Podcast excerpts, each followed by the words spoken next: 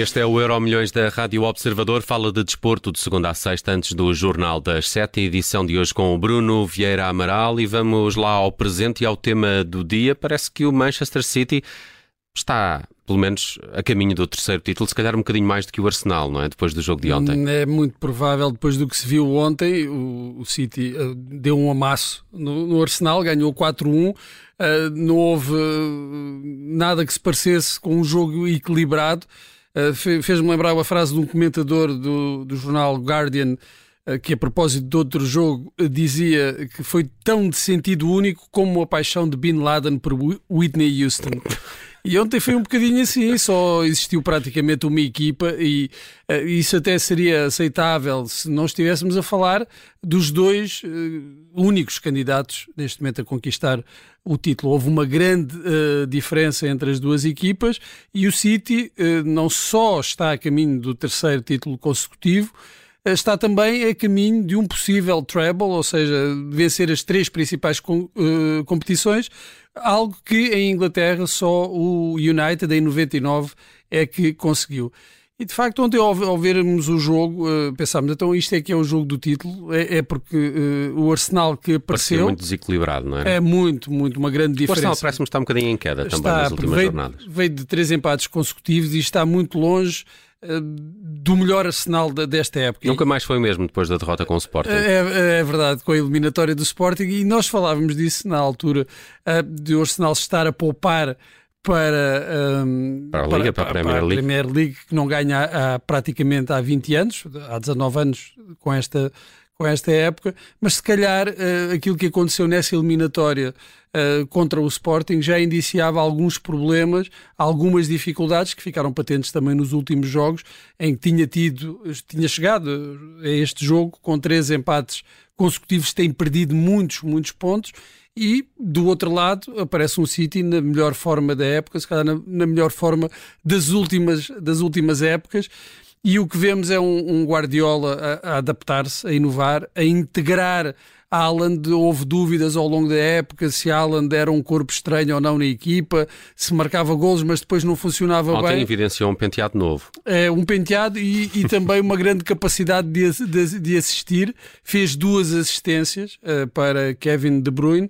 Um, acabou por marcar, mas já nos minutos finais, e agora com dois jogos em atraso, porque o Manchester City ainda tem dois jogos uh, que não são jogos fáceis, mas se, se, o City jogar no seu melhor, tudo é fácil. Mas garante aquela posição, dependemos de nós, não é? Sim, depende, ele, neste momento só estão dependentes de, deles mesmos e, e, e têm dois pontos de atraso para o Arsenal, mas se ganharem os dois jogos que têm eh, em atraso, contra o Brighton, tem sido também uma, uma agradável surpresa. E o West Ham, desde que o Unai pegou na equipa, transformou aquilo completamente.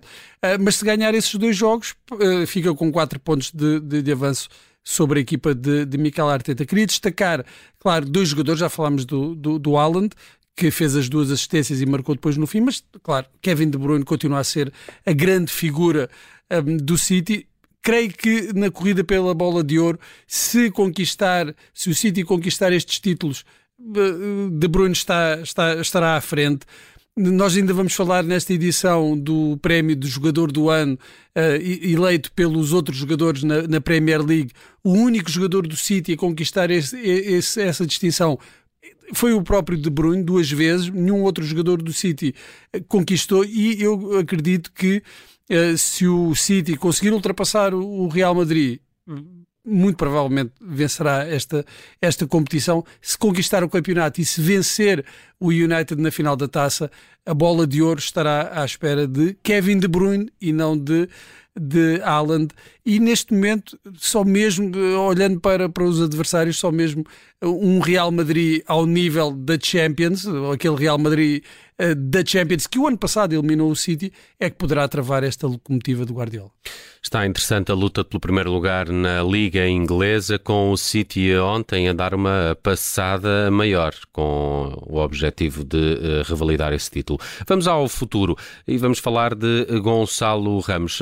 É para ti um parceiro ideal de Benzema? Não, isto foi, para mim, ele é o parceiro ideal do Rafa, mas uh, o jornal A Marca uh, me deu a tentar saber uh, qual é que seria o parceiro ideal, dentro de alguns critérios que eu depois já vou explicar, para a Benzema e recorreu a um sistema de inteligência artificial para... É, tudo é inteligência artificial. É, agora é? a inteligência artificial já não se precisa da inteligência original. Gonçalo Ramos eh, é verdade que neste momento está no, no, pior momento de forma de uma época que tem sido a melhor da carreira em, eh, em termos de, de, de, estatísticas, de golos marcados, de assistências. Importância é, também. Sim, é contraditório, mas é mesmo assim Uh, e é um bom teste. Uh, aquilo que no sistema bancário se chama o teste de stress. É um teste à resistência de um jogador ainda muito jovem à frustração e à frustração de, de não conseguir uh, as exibições e o rendimento que já teve esta época. porque surfar a onda quando o vento ajuda é fácil. Agora, vamos ver como é que Gonçalo Ramos também responde sobretudo se o Benfica não conseguir conquistar o título, porque uma época, uma primeira parte da época muito boa, ele neste momento tem 17 golos no campeonato, boas exibições na Champions e ainda aquela grande exibição que fez contra a Suíça, um hat-trick no Mundial, que fez disparar a cotação, tudo isso está na primeira metade da época. Se o Benfica chegar ao fim e não for campeão, tudo fica um pouco mais pálido. E a questão depois também se, põe uh, em relação à necessidade do Benfica vender. E se o Benfica precisar de vender, quem é que vai vender? Gonçalo Ramos está na linha da frente para uma possível venda para onde é que ele iria? E essa é outra das questões. Uh, iria para a Premier League, para um clube de menor dimensão, mas que tem capacidade financeira para atrair os melhores jogadores uh, da Europa. Arriscaria um passo para uma liga como a italiana. Uh, ou haverá um convite de, de, um dos gigantes, Real Madrid, Barcelona, Paris Saint-Germain ou Bayern? Para já, aquilo que há é só fumo. Uh, não, não existe nada de concreto, não há interesse oficial do Real Madrid, embora o jornal A Marca tenha então divulgado este estudo, realizado, como dizia, por um sistema de inteligência artificial, segundo o qual Gonçalo Ramos seria o avançado ideal para jogar ao lado de Karim Benzema. Os critérios era que fosse um 9 puro, que um ponta de lança puro tivesse até 21 anos e que obtivesse uma pontuação nos vários parâmetros de jogo no mínimo de 80. E o que mais se aproximou foi o avançado do Benfica, de facto, com uma média de 92%, 93% a nível ofensivo, 87% a nível defensivo e 75% na construção do jogo, sendo que nestas contas, isto não é uma média aritmética simples, nestas contas pesa mais o fator ofensivo. Questão também para o próprio jogador é: será esta uma boa altura para dar o salto? Muito vai depender do que o Benfica fizer até ao final do campeonato, mas independentemente disso, Gonçalo Ramos tem de pensar se de facto esta será a melhor altura para sair, o momento certo para sair. O Benfica fez um novo empréstimo obrigacionista de 40 milhões. Pode ser que esteja a pensar não vender Gonçalo Ramos? Uh, se fez um empréstimo obrigacionista, uh, isso não exclui a necessidade de vender, se calhar até é a demonstração de que vai precisar de vender precisar. alguma das suas joias nesta, nesta janela de transferência. A ver, vamos como termina o campeonato e também o futuro de Gonçalo Ramos. Vamos ao passado e a este 27 de abril, mas em 2008, creio, quando Cristiano Ronaldo entra para a história do futebol inglês. É o segundo futebolista a vencer duas vezes consecutivas esse tal prémio de melhor jogador, eh, um prémio que é, é atribuído pelos é colegas de exatamente. campeonato. Tem, é? essa, tem essa eh, diferença.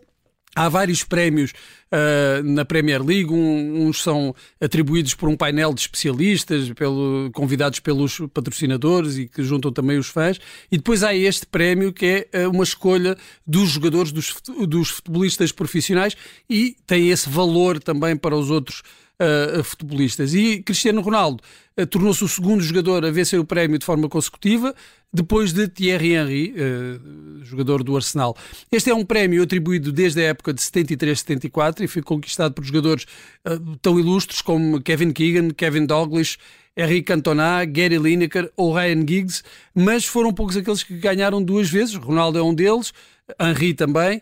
Os outros são Salah, Gareth Bale, Alan Shearer, Mark Hughes e Kevin De Bruyne. E só Kevin De Bruyne é que se juntou destes, é que se juntou a Henri e a Ronaldo ao conquistar duas vezes consecutivas. Nenhum jogador até agora conquistou este prémio por três vezes. Pode ser que Kevin De Bruyne consiga esse feito este ano.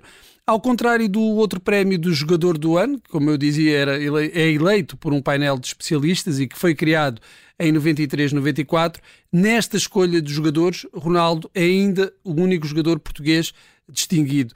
No outro prémio tem a companhia de Ruban Dias, que conquistou o galardão logo na primeira época em em Inglaterra, mas este, como estamos a falar, tem esta vantagem de ser um os prémio. Pares. Claro, os pares têm um outro peso e os próprios jogadores uh, o afirmam. Uh, John Terry, por exemplo, diz que é, para ele é o, o, o máximo que um jogador pode alcançar em termos de distinções individuais é ser escolhido pelos outros jogadores como o melhor, uh, o melhor futebolista na, na, na Premier League. Uh, e uh, é um sabor, claro, que Cristiano Ronaldo conseguiu provar duas vezes seguidas. Diga-se também de passagem que o último jogador inglês, Inglaterra, naturalmente, é, é o país com, com, mais distinções, mas o último jogador inglês a vencer o prémio foi Wayne Rooney, já na época de 2009-2010 e que também foi a última vez que um jogador do Manchester United venceu o prémio, o que também se justifica pelas épocas menos conseguidas que o United tem uh, tido desde então. O nosso comentador de desporto aqui na Rádio Observador, Pedro Henriques, aposta que Cristiano Ronaldo para o ano estará no Newcastle. Uh, Pode tentar, pode tentar, pode tentar conquistar um pela terceira vez. Uh, destes de prémio de melhor jogador da Premier League. Está feito o Euro Milhões, edição desta quinta-feira com Bruno Vieira Amaral. Obrigado, Bruno.